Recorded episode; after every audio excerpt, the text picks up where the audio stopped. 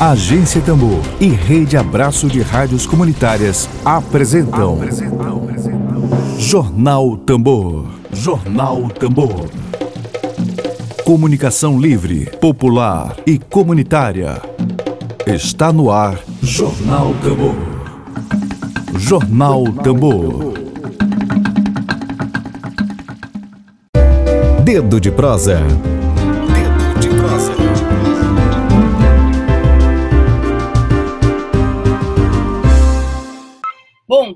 De prosa. Vamos saber aqui. Vamos, vamos, primeiro, eu queria chamar o Emílio Azevedo, que vai participar conosco desse debate hoje. A presença de Emília é muito importante.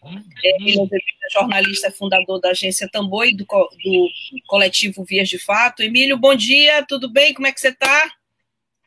Bom dia, Flávia. Assunto aí muito importante, né, que tem hoje. Bom dia, ouvintes da Tambor. Bom dia a todo o pessoal que. Um abraço para todo mundo que vai nos ouvir depois. Tenho certeza que esse programa vai rodar muito. Né? É um tema de fato muito importante, né, que tem relação aí com o, o plano diretor da cidade, é, que está vencido há bastante tempo, que teve muito ameaçado aí no tempo da Divaldo Holanda. Perfeitamente. É, tô, quero dar um bom dia para o Igor, que acabou de entrar, Igor Souza, Rejane Galeno. Queria, inclusive, parabenizar a Rejane, hoje é dia é, da educação, né, Rejane? Rejane é educadora. É, o Igor também é, é, não sei se já é professor, mas é um grande estudioso. É, professor. Bom, professor também, né? professor. né? Professor, educador, não sei se já concluiu o doutorado. Mas, enfim, vamos ao dedo de prosa. Esse assunto é muito importante, como Emília falou. Vamos chamar a nossa convidada aqui. Dedo de prosa. Dedo de prosa.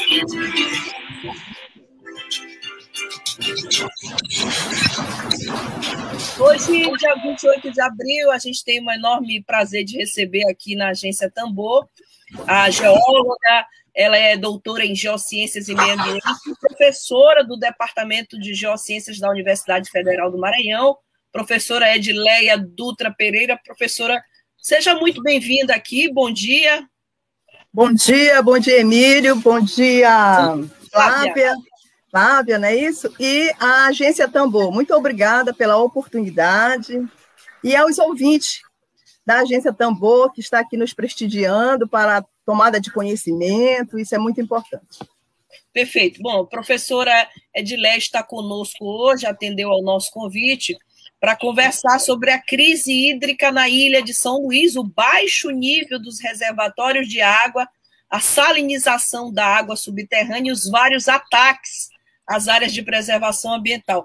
Professora, sobre esse assunto, o Emília Azevedo conversava ainda há pouco comigo, falando da relação direta que esse assunto tem com o plano diretor de São Luís. E eu vou passar a palavra para ele, Emílio. Parece que tem um vereador já cobrando aí que finalmente esse plano diretor seja aprovado, mas com que propositura terá nesse plano diretor? Vou passar para o Emílio, professora, para que ele possa me dar as boas-vindas, né? Ah, Bem-vindo aqui à nossa casa e começar esse debate. Ok, obrigada. Professora Edileia, hoje pela manhã é, eu fui surpreendido aqui por um ex-vereador que, que, é conhecido meu, me mandando uma mensagem que já pediram urgência na aprovação do plano diretor, né? Parece que esse assunto aí da água mexeu com, muitos interesses. Antes de fazer a pergunta, a, a, a gente a, acompanha isso, professora, já há algum tempo, desde o tempo do jornal Verde Fato, que, que antecedeu a agência Tambor, e acompanhou muito de perto as tentativas aí do ex-prefeito Edivaldo Holanda de atualizar o plano diretor.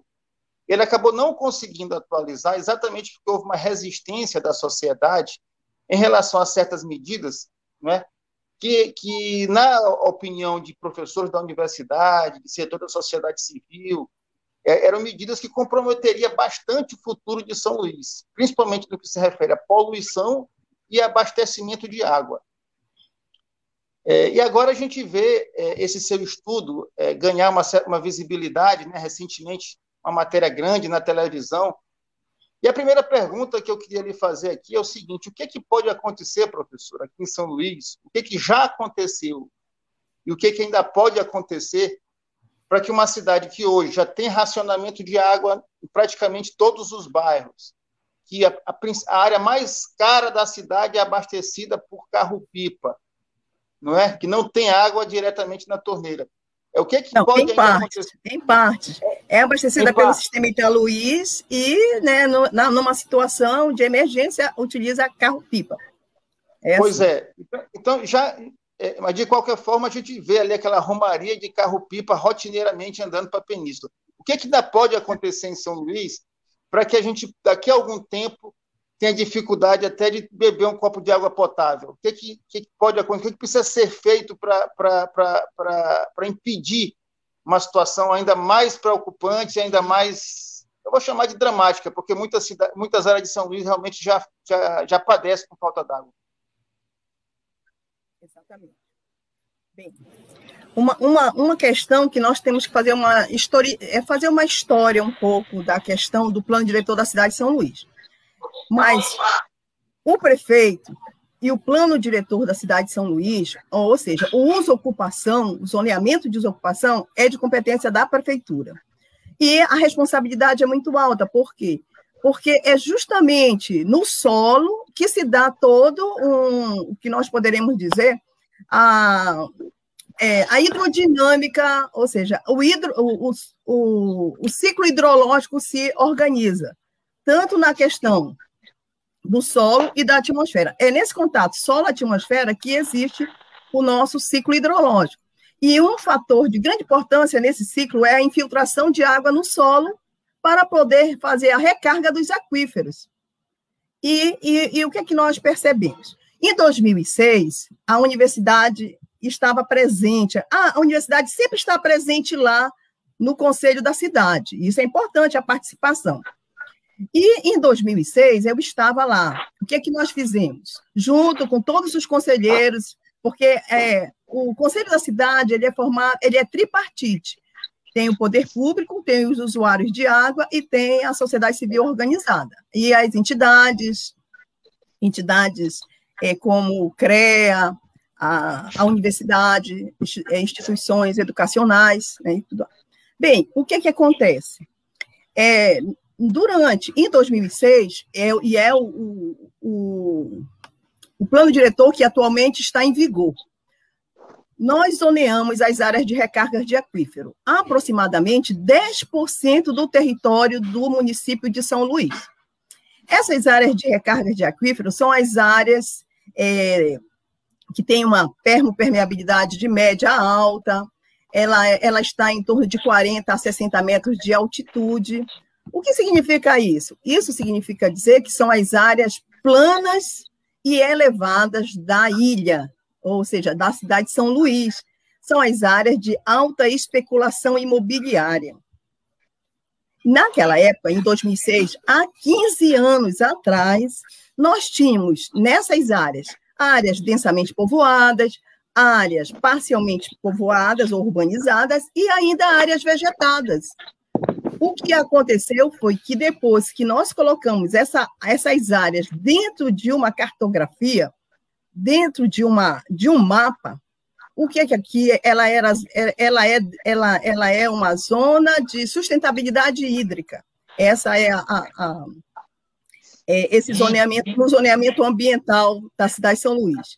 E aí o que aconteceu foi uma correria muito grande de todas as empresas que trabalham com construção civil as grandes empreiteiras que organizam os, os condomínios horizontais, ou condomínios verticais, correram para essas áreas, porque são as áreas que todo mundo quer morar. Ninguém quer morar numa área baixa, inclinada, onde você tem o escoamento de água direcionado para a sua casa. Todo mundo quer morar nas áreas altas e planas, sem de problemas de declives ou aclives, ou seja, de inclinações.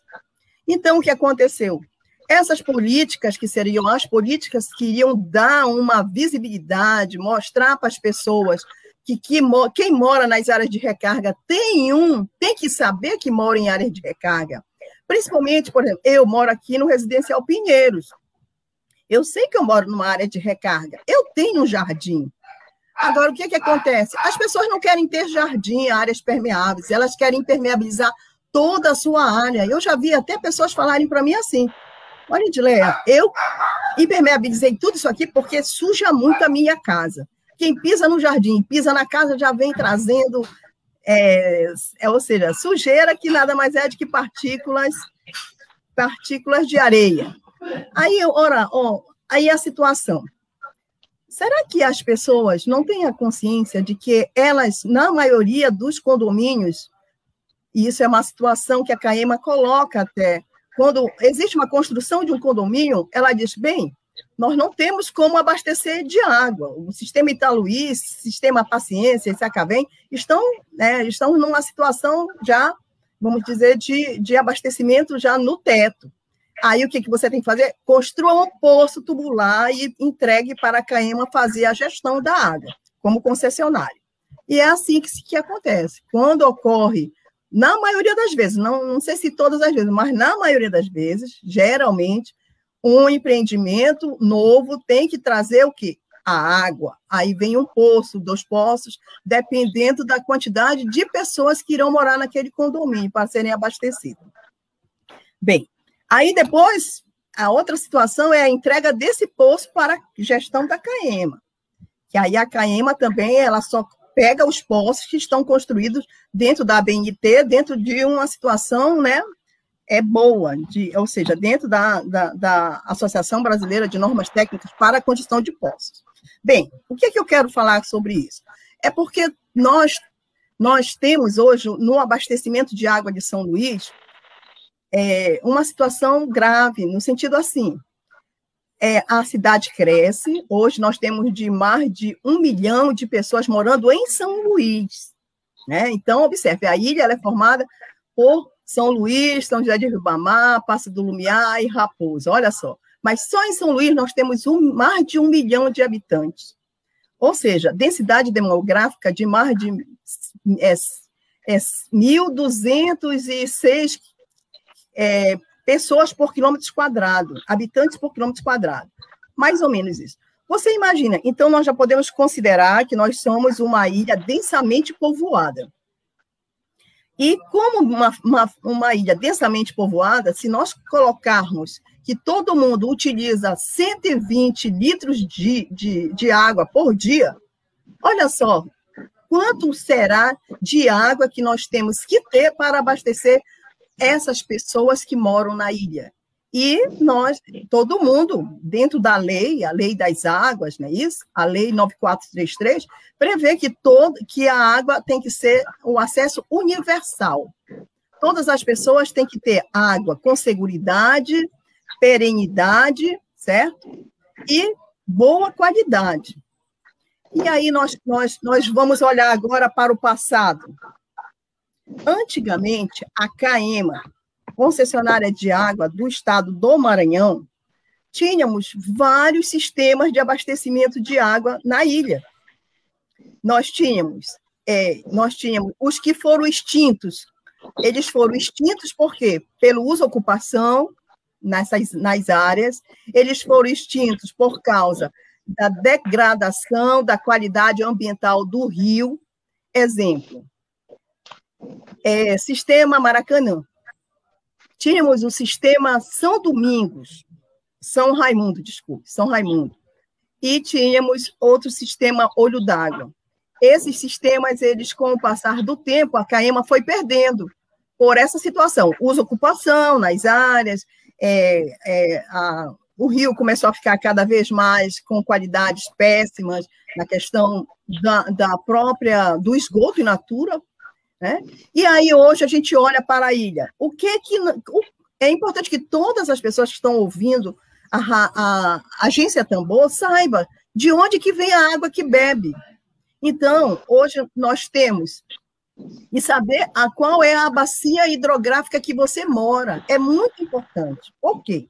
Porque hoje nós temos o sistema Italuís, que ele é um sistema importantíssimo de abastecimento de água na ilha, ele vem da, do rio Itapecuru, ele passa por, por aproximadamente, através de uma adutora de aproximadamente 55 quilômetros, para chegar aqui na ilha.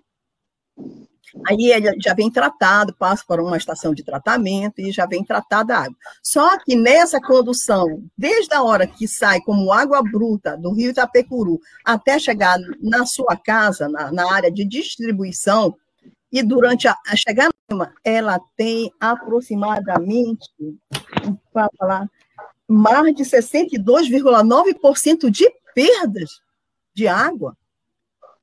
Isso é muito grave. Por quê? Porque nós já temos pouca água. E o pouco de água que nós temos, a gente ainda perde. Esse, esse dado é do SNIS 2018. Entre todos os estados do Maranhão, do, do Nordeste, a Caema é que tem mais perdas. Isso é triste.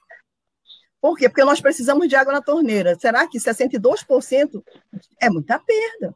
Tem as perdas aparentes e as perdas mais reais, né, em, tor em, torno desse valor, entendeu? Mas o que, é que eu quero dizer? Pode, ele pode estar até subestimado, mas 62% é muito para perdas, principalmente considerando um milhão de habitantes por quilômetro, um milhão de habitantes presentes só na, em, em São Luís.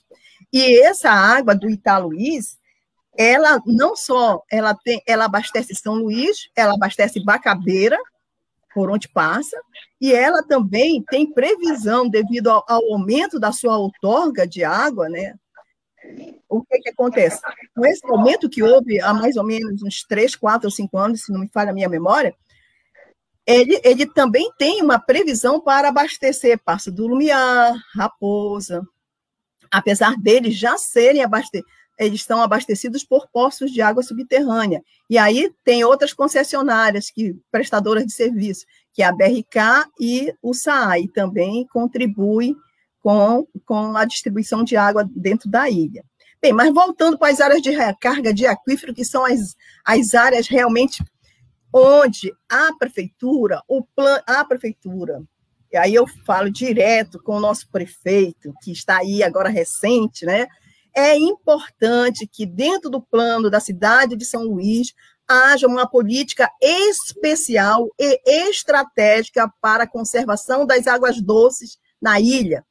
Por que água doce? Porque nós somos rodeada de água salgada e nós temos que ter um olhar estratégico para as áreas de recarga de aquífero, considerando o sistema Sacavém e o sistema Paciência. Observe, o sistema Sacavém, que está dentro do Parque Estadual do Bacanga, apesar dele estar dentro da área do Parque Estadual do Bacanga, que é uma unidade de conservação, e ela é preservada e conservada por lei, ou seja, ela tem leis que, que, que preservam essa, essa unidade, nós temos lá o sistema, justamente o sistema Sacavém, que é composto pelo reservatório Batatã e pela bateria de 15 poços dentro do parque.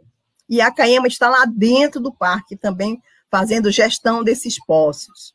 O que é, que é importante? Importante é que as áreas de recarga que abastecem os poços estejam preservadas. E o que é que a gente vê? Infelizmente, nós temos que também entender qual é a função ecológica das, das nossas unidades de conservação. A, uni, a função ecológica do Parque Estadual do Bacanga e, a, e do rangedor, lá na área do Calhau, é justamente é por causa da questão da reservação de água subterrânea. Claro que o Parque Estadual do Bacanga não é só essa função ecológica, tem a função ecológica é, arqueológica, nós temos lá o nosso ecomuseu, né? nós temos outras funções que o parque traz de, de importante, até porque ele está no centro do córeo da ilha ele é também um, um, uma bolsão verde que promove um conforto térmico na, na, numa área tão impermeabilizada como é a nossa ilha. Então, existem várias funções ecológicas, mas a função primordial do Parque Estadual do Bacanga é a reservação de água. E aí nós olhamos para o plano diretor e para o Parque Estadual do Bacanga. Emílio, você assinalizou? Professora Edileia, é, eu queria, queria só fazer uma, uma, Não, uma observação. Só uma observação aqui em cima do que ela falou, é, para a gente não. Porque uma coisa que eu acho que é fundamental. É, a gente conversou ontem, professor, informalmente, e a senhora até citou o exemplo de cidades da Europa? Onde as pessoas precisam trabalhar e estudar nessas cidades, mas não vão porque já não tem mais onde ficar lá. Então ela mora numa cidade vizinha e estuda ou trabalha nessa cidade. É, a gente está falando aqui de um drama ambiental concreto, é? e também está se falando de plano diretor, que é um planejamento. Uma palavrazinha que eu queria colocar aqui chamaria-se um freio. Não seria necessário em São Luís ter um freio, porque a senhora falou aqui de quê? De alta densidade demográfica. Quer dizer, a cidade está inchada. Sempre que se conversa sobre esse assunto, se fala também que, que houve um crescimento desordenado de São Luís, e nisso aí as empreiteiras têm uma. As empresas de construção civil têm uma responsabilidade, uma culpa, na verdade, a palavra é culpa, uma responsabilidade muito grande, porque saíram fazendo é, condomínios é, é, é, é preocupadas unicamente com lucro e sem se preocupar com as consequências. Vai desde o programa Minha Casa Minha Vida até condomínio de luxo na Península, passando por vários e vários condomínios de classe média. Se viu essa expansão em São Luís durante, nos últimos 20 anos de maneira absolutamente desordenada, é, numa, numa ânsia de lucro dos condomínios, e a cidade inchou, e a senhora colocou aqui. Hoje é uma cidade densamente povoada.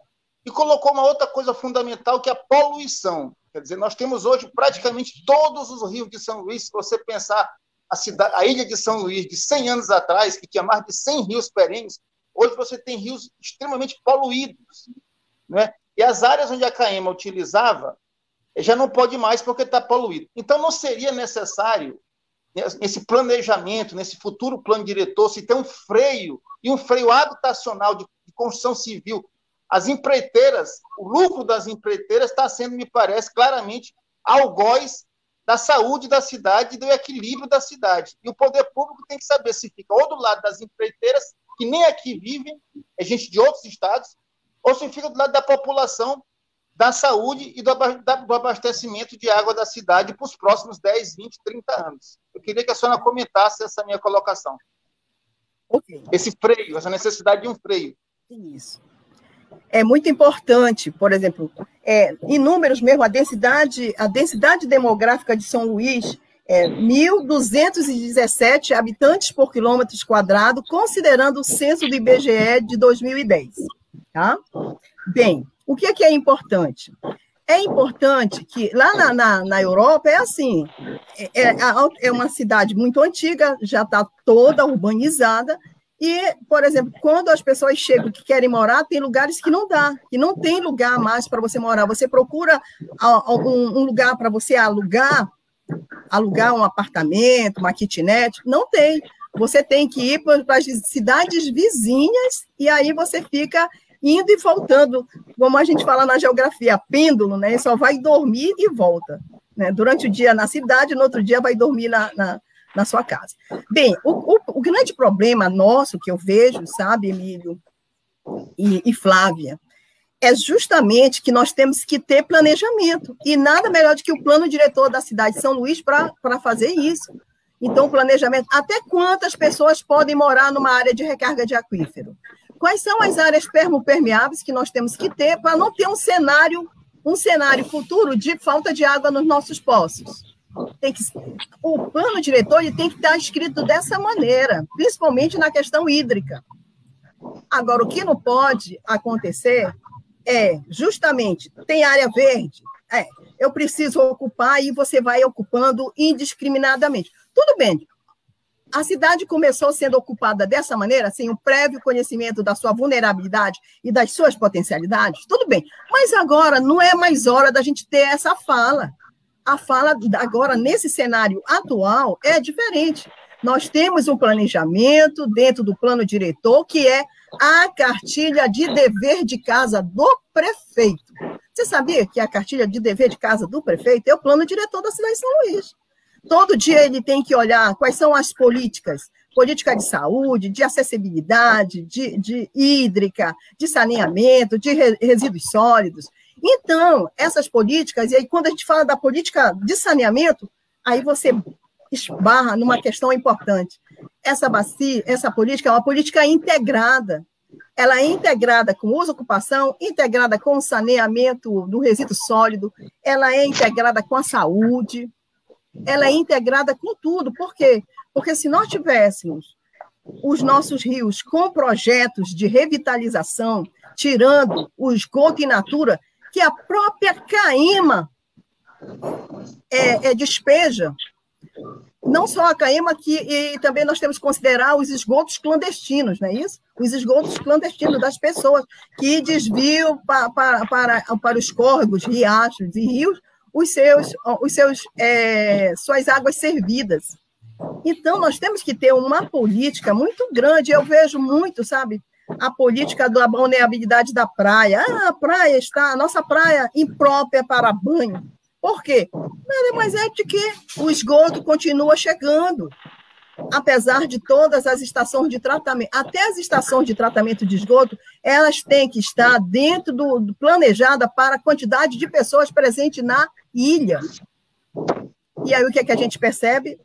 As nossas estações de tratamento, elas trabalham assim, é, quando trabalham, né? É uma situação também muito delicada. Quantas estações de tratamento estão funcionando na ilha para fazer com que os nossos, nossos recursos hídricos dos rios, Bacanga, Anil, Paciência, Rio dos Cachorros, eles tenham realmente uma qualidade de água?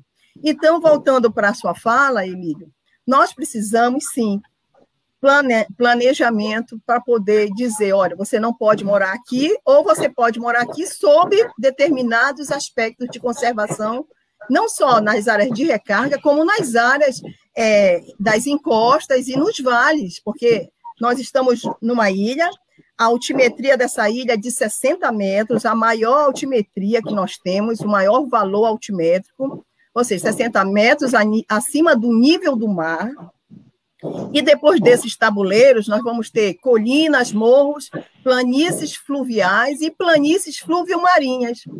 Então, é exatamente esses são os nossos relevos na ilha e onde nós moramos, né? onde as pessoas moram, dentro das bacias hidrográficas.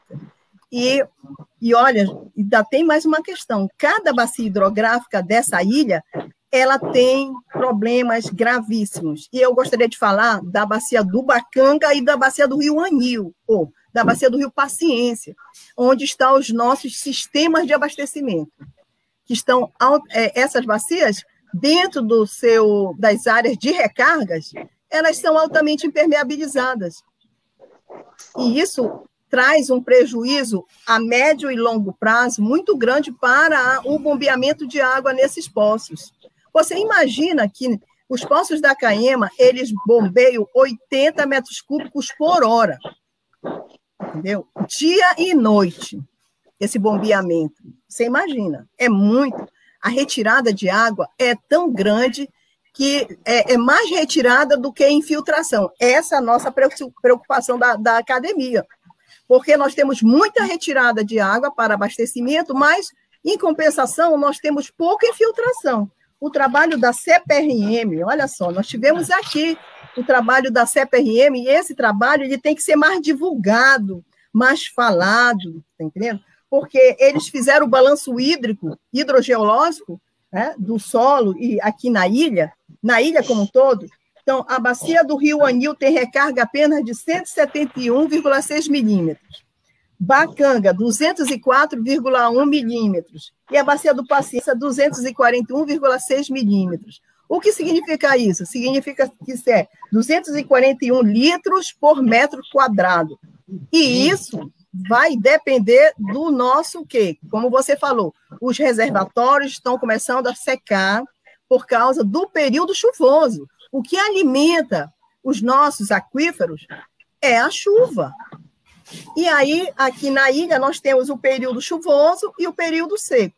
Período chuvoso começa em, em, em dezembro até, até junho, certo? E o período seco, de julho a, a novembro. Então, observe, esse, esse, esse, esse período, se a gente for observar, o Batatã, olhando para o Batatã, que ele sai muito no jornal, nós olhamos o Batatã com muita alegria, quando o Batatã está cheio. Por quê? Porque a reservação do reservatório Batatã é apenas para um ano, ou seja, choveu, é, se ele tiver no topo da, da, da, da. Vocês já foram lá? Nós temos uma taça. Se ele chegar no topo da taça, nós vamos dizer que, que nós vamos ter água para o período seco. Mas se o Batatã não encher o suficiente, nós podemos já admitir que teremos problemas de abastecimento no período no, período seco, o período de estiagem. Então, o que é que a gente percebe? E uma coisa que eu quero dizer que me, me, me chocou muito, porque eu sou observadora, eu sou fiscal, na realidade, do Parque Estadual do Bacanga, sou fiscal como conselheira, como conselheira, é, conselheira do. Nós temos agora o Parque Estadual do Bacanga, tem o Conselho Gestor do Parque, instituído recentemente, da qual eu sou conselheira, então, eu sou observadora do parque agora, assim, de forma até mais legal, eu posso dizer. E nós fomos lá agora no plantio de mudas nas áreas degradadas, feita pela SEMA e, e outras parcerias. O que, que aconteceu? Eu fui lá olhar a taça, fui olhar, mas eu vou dizer um negócio para vocês. O cheiro de enxofre que a gente tem ao chegar lá na taça para olhar o nível de água do reservatório é cruel. Eu, como trabalho com qualidade de água, eu vou dizer que não preciso fazer nenhuma análise físico-química nem bacteriológica para dizer que aquela água está em péssimas condições para tratamento. Olha só o, o nível de água que está chegando no reservatório. Professor, em péssimas condições. A gente, Sim, se, a gente se acostumou a estudar na escola que o Maranhão era um estado de grande riqueza hídrica. Celso Furtado dizia que o Maranhão seria a redenção da seca do Nordeste. E eh, ano passado, o Ceará, por exemplo, nosso vizinho, anunciou a criação da maior usina de dessalinização do mundo, né, do Brasil, quer dizer. Quer dizer, o Ceará, que é seco, está dessalinizando água para poder ter água potável para o consumo humano, é, porque é um estado é, que sofre muitos efeitos da seca. E aqui no Maranhão a gente passou muitos, muitas décadas estudando isso. Ah, o Maranhão é rico em riquezas é, é de riquezas hídricas, qual é? A senhora deu alguns exemplos ainda há pouco, nesse estudo que foi realizado. Qual é hoje a, a, a real situação do Maranhão do ponto de vista do potencial hídrico? É possível fazer uma espécie de classificação de como é que se encontra o Maranhão hoje com relação ao potencial hídrico dele? Bem, em termos numéricos eu não posso dizer, mas o que eu posso dizer é que a bacia do Rio do rio Itapecuru, a bacia do rio Pindaré, Mearim, todas as, essa bacia do rio Maracassumé, essas bacias, elas têm uma, um grande potencial hídrico, realmente. Tá? Nós temos água bastante, nós sofremos, aí vem a, as mudanças climáticas globais, nós sofremos com a questão é, atmosférica, ou seja, a, a questão climática, no sentido assim dos eventos chuvosos no período seco chuvoso que é muito marcante, porque nós estamos justamente, nós não estamos no clima equatorial como os rios amazônicos, nós estamos dentro do, do, do que poderemos dizer na, na, transição do clima, né? Isso tanto que o Maranhão ele tem uma trans, transi, tem um clima de transição entre o Cerrado e a Amazônia, um clima transicional, certo? E nós temos o Cerrado. Então, o Maranhão ele tem um clima tropical amazônico e um clima também tropical, mais voltado assim para o bioma cerrado e o bioma da, da floresta amazônica. Então, essa transição, tanto que os, nós temos estudos pelo ZE Maranhão do bioma Amazônia Legal e o bioma cerrado. Bem, moral da história, por quê? Então, como nós temos uma variação muito grande em termos de pluviosidade, o, o, o, só para vocês terem ideia, o sistema do sul do Maranhão ele é regido por um, um, uma zona de convergência. E a zona norte do Maranhão, ele é, ele é, ele é regido pela zona de convergência intertropical, certo? É um país, que traz... Né? Não é um país.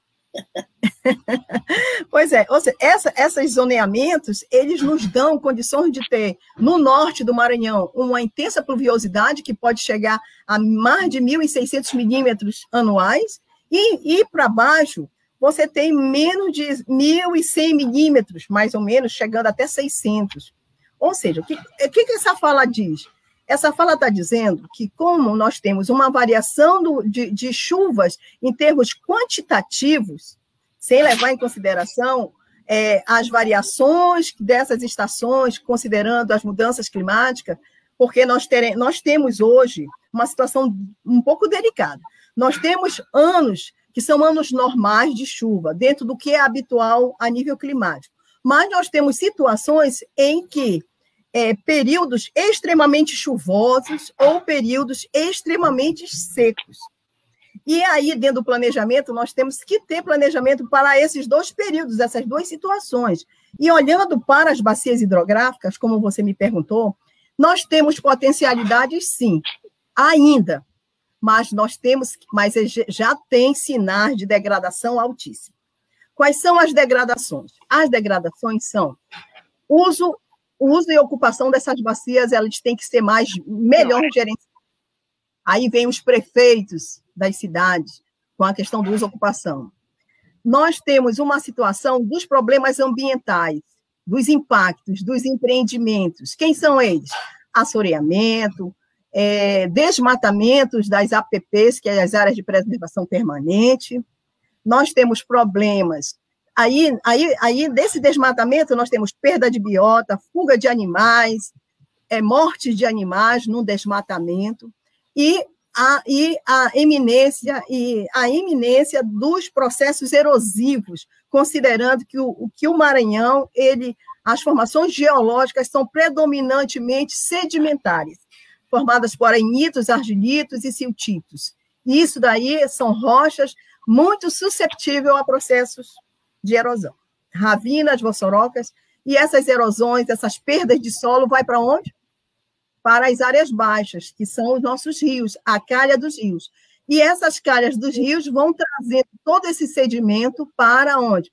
Para o nosso nossa Baía de São José, Baía de São Marcos, dependendo da, da, da situação geográfica onde está essa bacia hidrográfica do Maranhão. Então, o que é que eu gostaria de dizer? Na realidade, nós temos que ter um planejamento. Aí vem os comitês de bacias, se a gente for olhar para o, o planejamento dos recursos hídricos do Maranhão, de responsabilidade da Secretaria de Meio Ambiente, nós vamos ver que os comitês de bacias estão muito, muito tímidos. Né? Já temos alguns implantados e muito poucos. Nós temos que implantar mais comitês de bacias hidrográficas, porque através do comitê que vem aí a, a, a entrada da sociedade civil organizada nessa gestão das bacias, eu acredito que será o caminho para podermos preservar e trazer uma melhoria para os recursos hídricos é, do estado do Maranhão, ok? O único, o, nós temos só o rio Parnaíba e o rio, é, o rio é, que está em, em fronteira com Pará, Maranhão, Gurupi, né? Essas duas bacias são bacias de domínio nacional, fora outras, todas de domínio estadual, que são gerenciados pela SEMA, Secretaria de Meio Ambiente. Mas voltando, a situação ela é grave, mas o que eu posso lhe dizer, Emílio, é que nós estamos, e, e Flávia, nós estamos perdendo paulatinamente, sem sentir, é, todo o nosso potencial de água com qualidade. Porque se a gente for analisar é, é, essas águas, do simples rio Gangão ao, ao rio Pindaré, nós vamos ver que essas águas estão já comprometidas de péssima qualidade. Eu falo isso porque eu estudo as águas e, frequentemente, quando faço análise dessas águas, eu tenho uma grande quantidade de coliformes fecais, termotolerante, e a presença da Escherichia coli, que indica a presença de fezes de animais e de pessoas. Sim. Então, é triste. Posso lhe dizer que é triste. Fale, Emílio. Emílio, liga o microfone. Você está sem microfone. A, a, a pergunta de Flávio foi muito interessante porque mostra essa situação do Maranhão, que é, é, historicamente é, a natureza né, foi muito boa com a gente e tal. Nós temos água. Mas, mas no Maranhão, quando se fala de questão ambiental, parece estar se falando assim de física quântica, um negócio que um negócio assim é, é, é proteção ambiental no Maranhão é como se fosse conversa de lunático. Né? É, é um negócio triste, é muito triste. Não se vê é, os agentes públicos do Maranhão, os parlamentos, é, um compromisso, também os poderes executivos, os diferentes poderes executivos, preocupados com a gestão ambiental. Aqui é a terra do eucalipto, aqui é a terra do madeireiro, aqui é a terra de grandes projetos como o Vale, que é a Lumar, que faz o que querem. É, então, esse desastre ambiental no Maranhão, social, primeiramente social, e é, é do latifúndio, e aí a gente tem São Luís, dependendo do rio Itapecuru, que é o principal, talvez o principal rio genuinamente maranhense, né, junto com Mearim e com Pindaré. Então a gente já sabe que tem o, a maior parte da água que a gente consome é do Itapecuru, né, que é um rio comprometido por essas coisas que a senhora respondeu aí na pergunta de Flávia. Então, no que se refere, voltando agora a São Luís, é, é, a gente sabe que hoje, é eu estou dando aqui uma informação, não é uma especulação, a indústria indústria pesada e a construção civil estão de olho no plano diretor de São Luís. São fortíssimos. No tempo, é, no, tempo, no tempo de Edivaldo Holanda, a, a, luta foi grande, porque se o plano que Edivaldo Holanda propôs tivesse passado, a gente estava com o nosso futuro realmente terrivelmente ameaçado. Então a gente sabe. É o que eu pergunto. É, é... Primeiro, eu gostaria que a senhora falasse rapidamente por que o cheiro de enxofre lá no. Onde a senhora. É, no Batatã, né? Sim. É, essa e, água que chega. Assim, só, só concluir. A senhora falar desse cheiro de enxofre para que o, o, o, espectador sulfeto, possa. Sulfeto, sulfeto, é, enxofre. É, mas, mas, além disso, a senhora tirar essa dúvida da, da gente, não seria o caso de se pensar essas indústrias, essa turma da construção civil, pensar de Bacabeira para frente, não mais dentro da ilha. Porque, concretamente, eles estão com os olhos arregalados para dentro de São Luís, uma cidade que é poluída, que não se pode banhar em praia, que a água já está escassa, é, que cresceu desordenadamente, é, é, enfim, com, com todos esses problemas. Eu volto à palavra freio. Esse pessoal não precisa ter um freio no plano diretor, a indústria pesada e a construção civil e a senhora depois fala para a gente por que esse cheiro de enxofre. Tá bom, então. Bem, então, gente. Você... Certo. É, primeiro, eu quero dizer que as propostas do plano diretor da cidade de São Luís, ela sai do conselho da cidade. E aí a gente tem que observar que o conselho da, da cidade ele é formado pelos empresários da construção civil, a FIEMA está fortíssima lá, é, o poder público e a sociedade civil organizada. Entenderam? Não é fácil, não é fácil a gente, eu falo isso porque eu já fui conselheira duas vezes, já fui chamada de xiita por, por defender o meio ambiente. Então, é importante que as pessoas percebam que quando a gente fala em preservação ambiental, nós não somos xiitas. Nós queremos equacionar o desenvolvimento com a sustentabilidade do povo ou seja, a sustentabilidade da vida na Terra, ou seja, aqui na ilha principalmente. Entendeu? Então, falar de meio ambiente, da conservação e preservação é uma coisa que, que os governadores, os gestores, os deputados, os, os, os vereadores, eles deveriam, tá entendendo? Como eles estão lá na frente da tomada de decisão política e a gente aqui do outro lado somos a sociedade civil e a universidade, a academia do outro. Nós temos que falar a mesma língua. Por quê? Todo mundo quer o quê? Qualidade de vida. Então, o que eu gostaria de dizer é que não é tão fácil, Emílio, e nem é, e é, ouvintes da Rádio Tambor, não é fácil passar uma proposta na, dentro lá do, do, do conselho. Por quê? Porque, observe, quando o poder público se alia à, à indústria, nós, a, a, sociedade, a sociedade civil já perdeu o, o, voto. Já perdeu o voto. Nem que a, o poder público ele entenda que é importante a, a, vamos dizer, o tema que foi, que foi colocado para votação. Vocês entenderam isso? Então, é muito, é muito complicado. O que é, que é importante dessa, dessa situação? O importante da situação é a condução desse trabalho, no sentido de que a, a, a indústria ela tem que ter uma visão ambientalista dentro da sua, da sua. Porque a indústria precisa de água. Não precisa de água, a indústria? Precisa. Então, é uma situação que os nossos. É, é importante ser observado. Então, dentro do plano diretor da cidade de São Luís, essa é um, um, um, um conflito, por isso que é um conselho, né, tripartite, para poder essa caminhada. E não é fácil, não é fácil. Então, dentro do. Eu acredito que é, essa situação ela seja tipo assim, amenizada agora com uma nova gestão e com uma nova visão, principalmente que eu, eu volto a dizer, olha, a, o Serviço Geológico do Maranhão ele veio aqui na ilha não foi por acaso. Ele veio aqui na ilha fazer o, o levantamento hidrogeológico, o balanço da, da, da, da, da capacidade hidrogeológica dessa ilha, porque já, tem, já existe uma preocupação muito grande. E esses dados têm que ser utilizados pela SEMA, pelas empresas, pelos empresários, pela academia também, na divulgação, certo? Porque é de grande importância para o planejamento.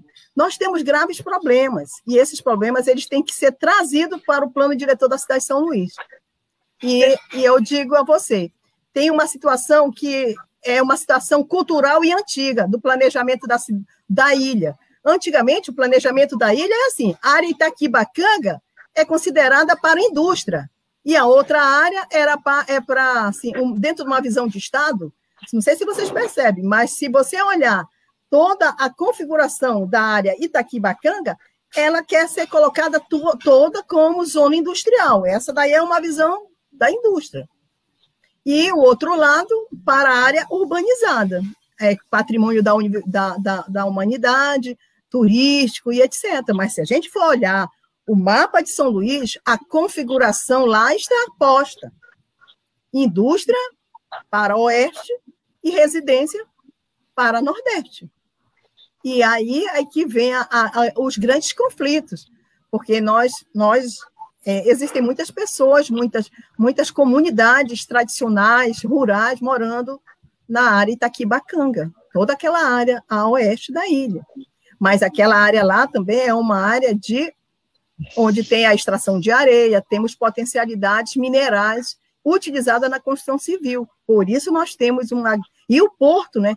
Que nós temos o porto, que é o porto que está dentro do domínio internacional agora. O nosso porto de Itaqui, ele está na rota in, da, da navegação internacional, precisando de retroporto também.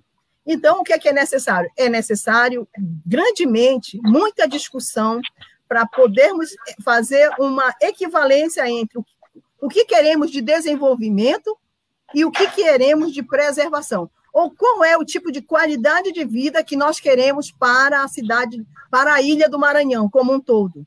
E a partir daí, tracemos um planejamento que deve ser utilizado de forma rígida, com segurança, com muita ética moral e muita preocupação com o futuro. E uma coisa importante, nós temos também a, reservação, e nós temos um outro problema, que não é só as áreas de recarga de aquífero. Nós temos o problema da, da entrada da cunha salina. É outra eminência de preocupação. E aí, como diz o nosso amigo Bob Marley, né? se o teu poço não secou, você só vai ter é, preocupação com a água quando o teu poço secar. Porque até então, como ele não secou, você acha que quando alguém grita de um lado e do outro que tem problemas de abastecimento de água em, é, na Alto da Esperança, lá na Itaquibacanga, em outros lugares da ilha, ninguém se ouve, não se sensibiliza. Ou se se sensibiliza, também não se faz nada. Por quê? Porque é, a gente só sabe do problema, às vezes, quando aperta o nosso pé. Olha, uma coisa importante: fique dois dias, três dias sem água na sua casa, para ver se você não vai pedir ajuda para o seu vizinho, para a sua família para tomar banho, para os amigos, você abandona a casa. Por isso que muitas pessoas abandonam regiões, cidades, por falta de água. E nós e, des, e dessalinizar a água não é bom, não. Por quê? Porque você gera outro problema ambiental. Qual é o outro problema ambiental? Onde você vai jogar a salmoura? A concentração de cloretos. e aí você vai jogar novamente no, no, no, no nosso oceano? Será que não vou impactar uma biota? Vamos saber o que vai acontecer com o Ceará, né? É. E outra coisa, é uma situação muito grande. Se for para um pequeno abastecimento, é uma coisa. Mas se a gente for falar a termos de um, uma dessalinização a nível de, de uma grande quanti, quantitativo populacional, aí você vai trazer um outro problema ambiental gravíssimo. E eu quero dizer que a cunha salina, conforme nossos estudos, empregando o método Gaudit, que analisa seis variáveis, seis variáveis, não é três, como o God, é, é, é três variáveis muito importantes, ou seja, nós analisamos o tipo de aquífero, a, a espessura do aquífero, o nível estático, o nível, o, a condutividade hidráulica, é, a qualidade da água do entorno, certo? É, e, e, e, nós, e, e nós utilizamos todas essas variáveis justamente para prever e analisar até onde está chegando a, a cunha salina. E nos estudos que nós estamos desenvolvendo através da pós-graduação da UEMA, PPGEL, nós estamos verificando que a cunha salina é uma realidade na ilha, certo? E a, o trabalho da Renata na, na orla, nessa orla aí da, da Baía de São Marcos, nós vimos que a penetração da cunha salina ela é, ela é iminente, é de elevada a média vulnerabilidade. E nós já temos isso alguns pontos, pontos isso onde inutiliza a água, né? Oi? Isso inutiliza a água, né? É, a água fica salobra. Ainda tem Sim. alguns condomínios que utilizam essa água salobra. E tem algumas consequências, né? Principalmente quando a pessoa tem uma hipertensão. Quando você consome muito, muito por muito tempo água salobra, você pode desenvolver problemas de hipertensão. Eu tenho alguns amigos que me dizem que, a, que cai o cabelo, tá entendendo? E etc. É uma situação delicada. E é uma coisa que nós já vivemos aqui na ilha. Tem muita gente participando, professora. Infelizmente, a gente não conseguiu nem ter tempo, porque é, isso merece um seminário. Acho que a professora, Agência Tambor, Emílio, fica aí a sugestão de trazer a professora novamente, trazer o Guilherme Zagallo, porque nós temos hoje ah, uma quantidade muito grande de pessoas participando, de pessoas ressaltando a importância desse debate. Daniel Santos, que é um que ressalta Bom dia, tema de grande relevância, Neline Soares Silva Costa, a Fátima Diniz, a Rejane também fez uma participação muito importante, lembrando que em plena pandemia nós estamos aqui com a falta d'água em vários bairros.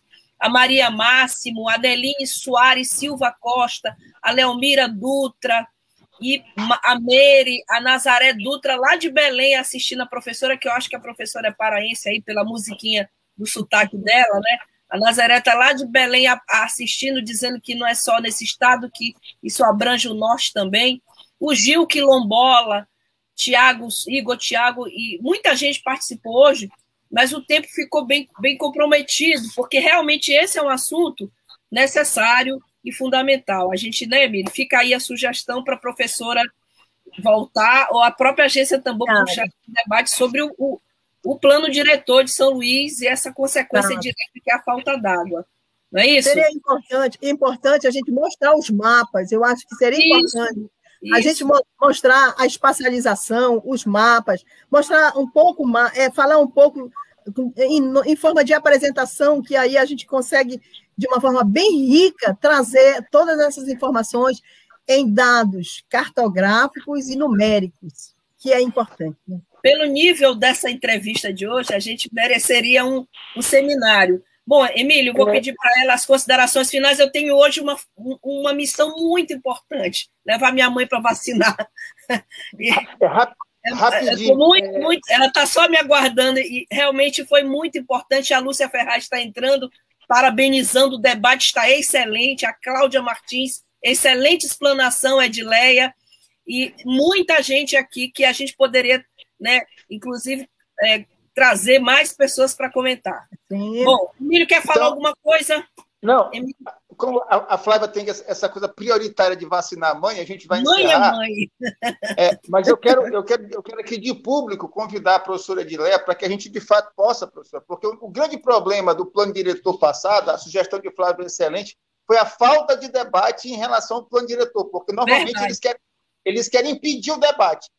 E aqui a, a, Rádio Tambor está aberta para esse debate, chamar a senhora, outras pessoas que, que entendem da Sim. situação da sociedade civil, para que a gente possa aprofundar, de fato, vou falar aqui uma, fazer uma, em tom de piada, aprofundar profundamente esse assunto, que é muito importante, porque ou a gente tem um plano diretor é, comprometido com a vida, eu acho que, que, que, a gente vai ter muito problema em São Luís a curtíssimo prazo.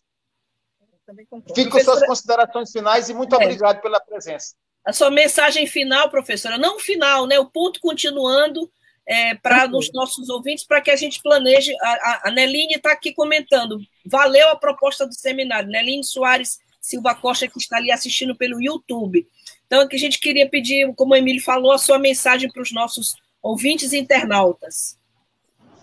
Olha, o importante, ouvintes da, da Agência Tambor, é nós é, é, nós termos conhecimento de causa e efeito. Então, é importante nós nos preocuparmos, nos envolvermos com a nossa cidade, porque nós queremos morar numa cidade legal, numa cidade em que nós podemos respirar bem, beber água com segurança, não é isso? Caminhar nos parques.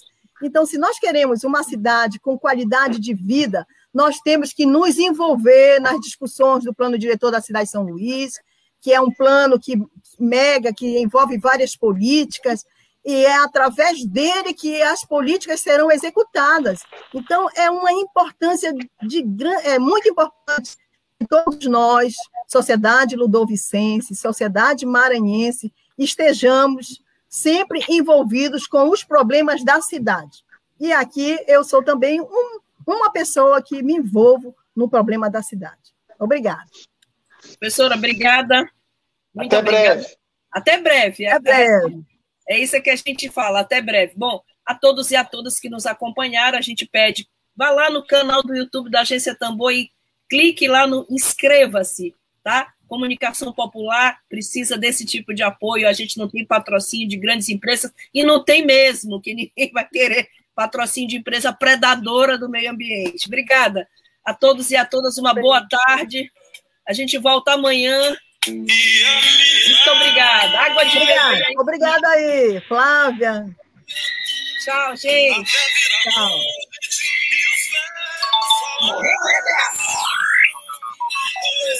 Web Rádio Tambor. A primeira rede de comunicação popular do Maranhão. Comunicação comunitária. Livre, alternativa e popular.